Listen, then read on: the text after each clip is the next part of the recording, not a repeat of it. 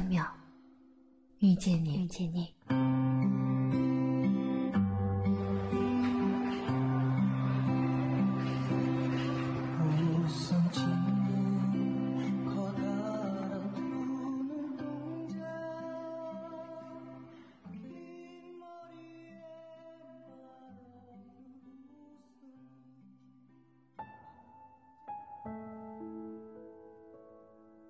每个人都有属于自己的一片森林，迷失的人迷失了，相逢的人会再相逢。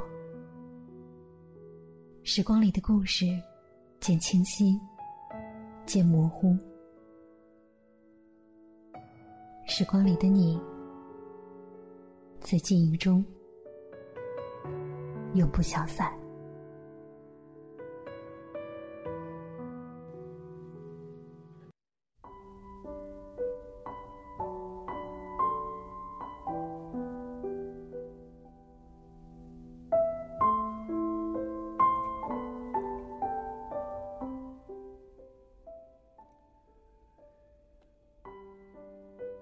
每天醒来，发现自己还活着。阳光透过窗户照在自己的身上，暖暖的。突然间觉得，世界真的很美好。你当然不会知道你未来的路在哪，因为如果知道，那就不叫人生，叫做认命。你也不会知道，其实所有的事情，到最后都是美好的。如果不好，那只是还没有走到最后。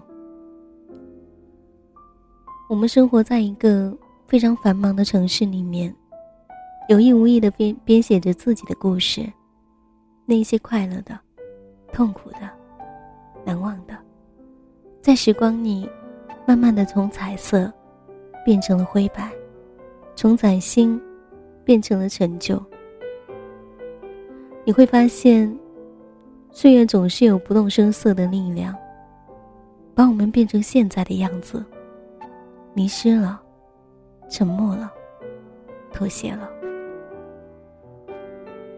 它就像一面毛玻璃一样，让我们慢慢的看不清自己了。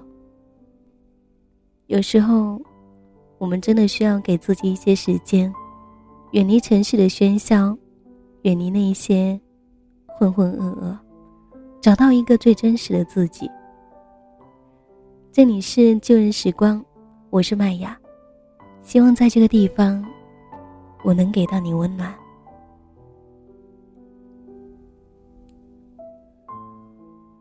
最近呢，收到很多很多听众朋友发来的私信，分别说着自己的心情，有时候也会分享这样那样的一些故事。麦芽真的很感谢大家对我的信任，当然了，你们也让麦芽觉得很有感触。在这里，麦芽想对大家说，其实我们不管经历了什么，我们都要去努力的做一个明媚的人。那么在今天，你的心情是明媚的吗？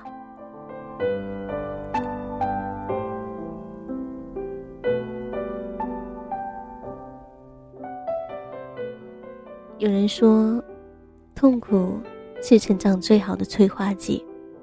无论是失败者，还是失恋背叛，这一切都会让我们变得更加的成长，更加成熟起来。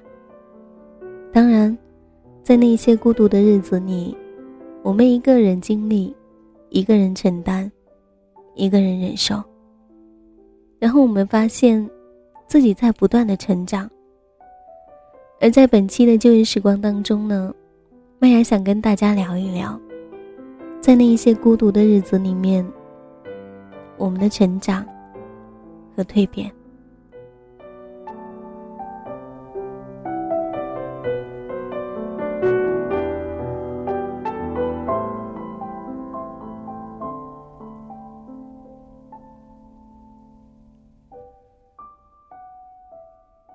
不知道。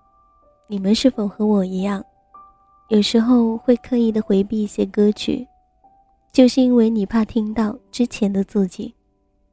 就像是人到了某一个阶段，你再也不去翻以前的照片和那些状态了。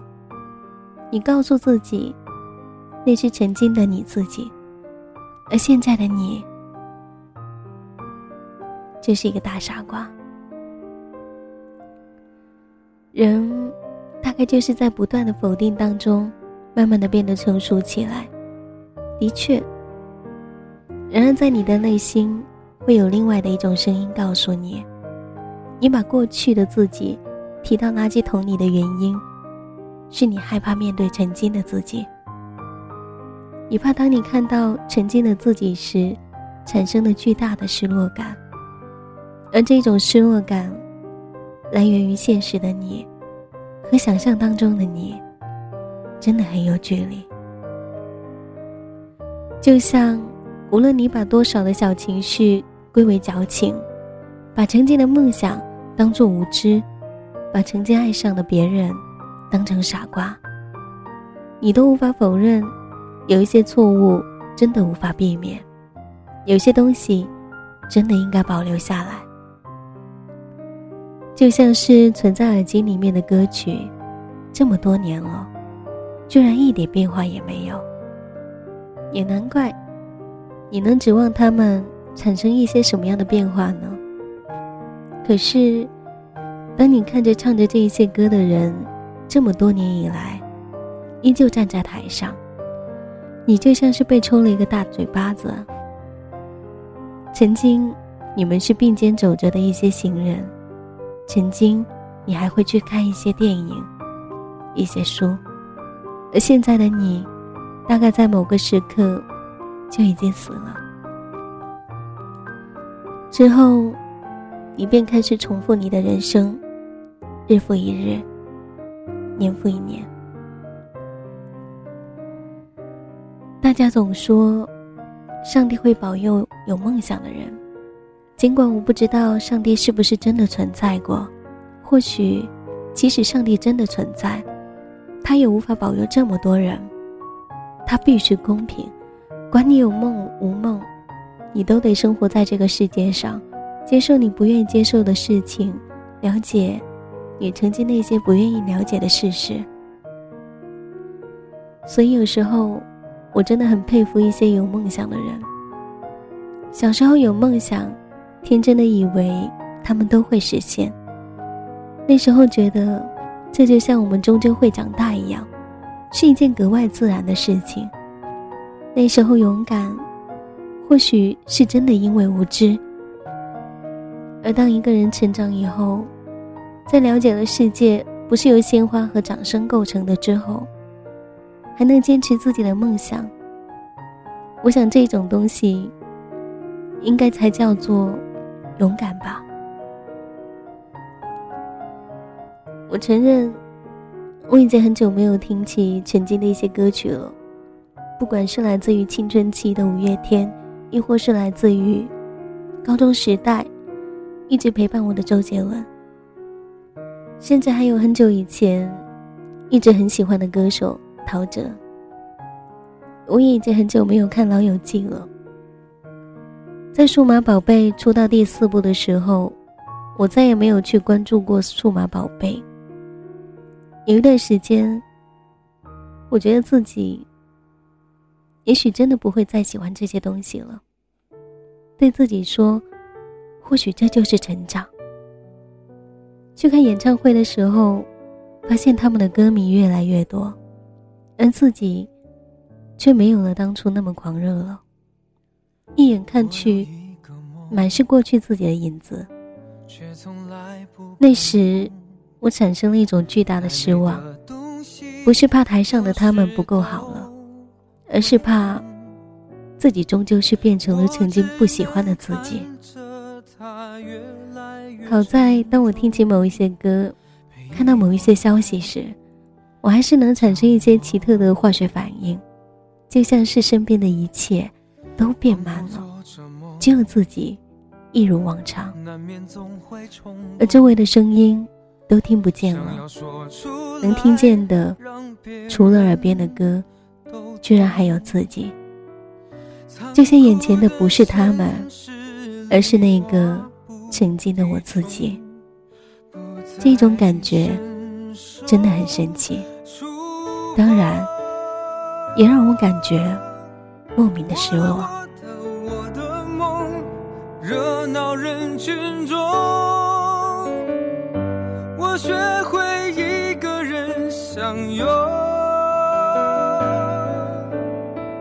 再美的天空，也不是每个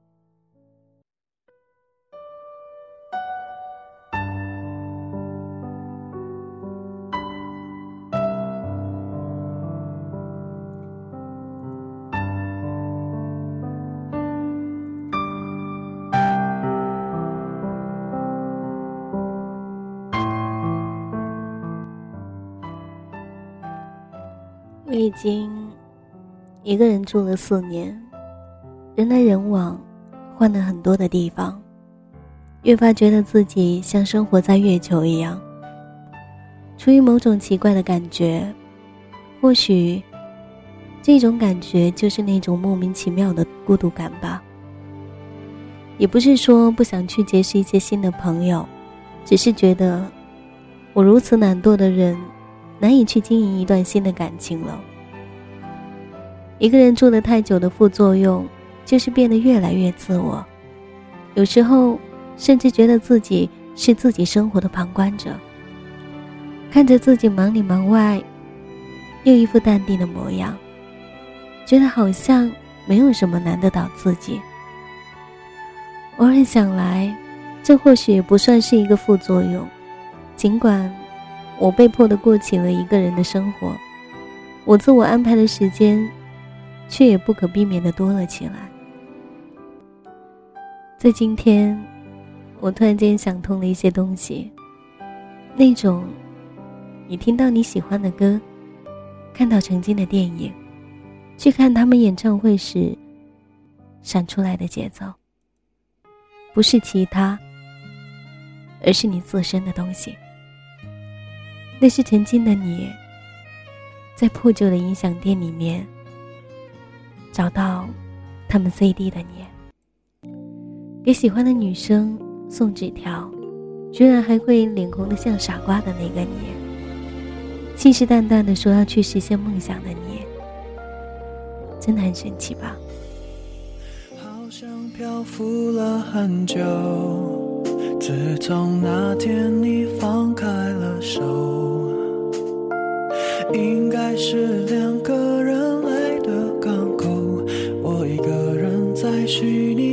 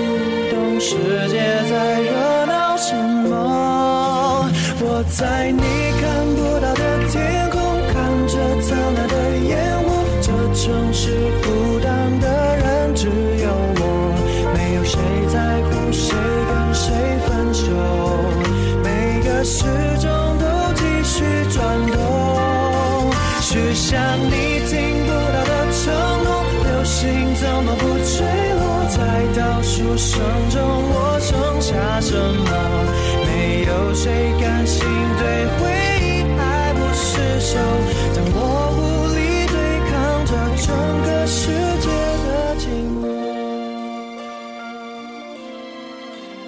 其实有时候我觉得有些东东西并不是就这么消失了，而是变成了某种音符，某种节奏，藏在了你的身体里面。当你失落到无以加复的时候，当你孤单一个人的时候，当你出现自我怀疑的时候，它就会适时的跑出来。在清晨的地铁上，在黄昏的菜市场，在凌晨时分，你或许。在焦虑，在头疼，在熬夜，但总有某种时刻，你能突然间听到自己的节奏，而那时你便会知道这些孤单的日子，到底让你成长了多少。所以，亲爱的听众朋友们，麦芽愿你不再害怕孤单，不再害怕去面对之前的自己，不再急于需求外来的一些安全感，而是能够从自我找到。